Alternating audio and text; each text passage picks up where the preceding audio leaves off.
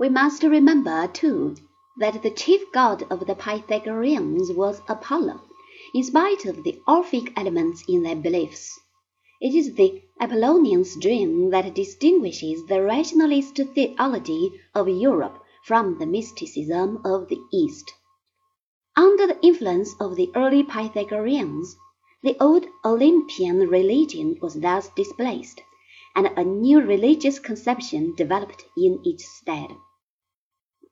A much more virulent assault on the traditional gods was made by Xenophanes, born probably in 565 BC in Ionia.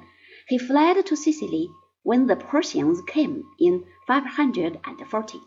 His principal object seems to have been to eradicate the Olympian pantheon with its gods made in the image of man. He was likewise opposed to the mysticism of the Orphic revival and makes fun of Pythagoras. The next in line of the philosophic tradition was another Ionian, Heraclitus of Ephesus, who flourished about the turn of the sixth century. About his life we know almost nothing beyond the fact that he belonged to an aristocratic family. Some fragments of his writings have, however, survived. From these we can readily see why he was regarded as obscure. His scenes have the ring of prophetic utterances. The fragments are terse and elegant, and full of vivid metaphors. Speaking of the eternal round of life and death, he says, Time is a child playing draughts, the kingly power is a child. In his disdainful tones of the undiscerning, he gives rein to his contempt in biting phrases. Fools, when they do hear, are like the deaf. Of them does the seeing bear witness that they are absent when present. And again, eyes and ears are bad witnesses to men if they have souls that understand not that language. To remind us that worthwhile achievements cost much work and effort, he says, those who seek for gold dig up much earth and find a little. Those who find this too hard a task are dismissed with, Asses would rather have straw than gold.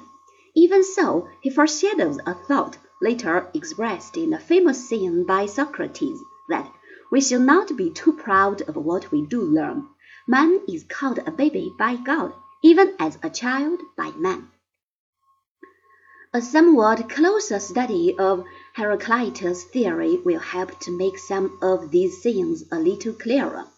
Although Heraclitus did not have the scientific interests of his Ionian predecessors, his theorizing nevertheless is grounded in the teachings both of the Ionians and of Pythagoras.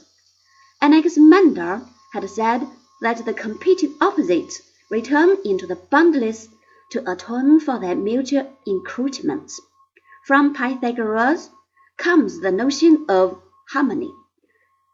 Heraclitus develops a new theory from these ingredients, and this is his signal discovery and contribution to philosophy. The real world consists in a balanced adjustment of opposing tendencies. Behind the strife between opposites, according to measures, there lies a hidden harmony or attunement, which is the world.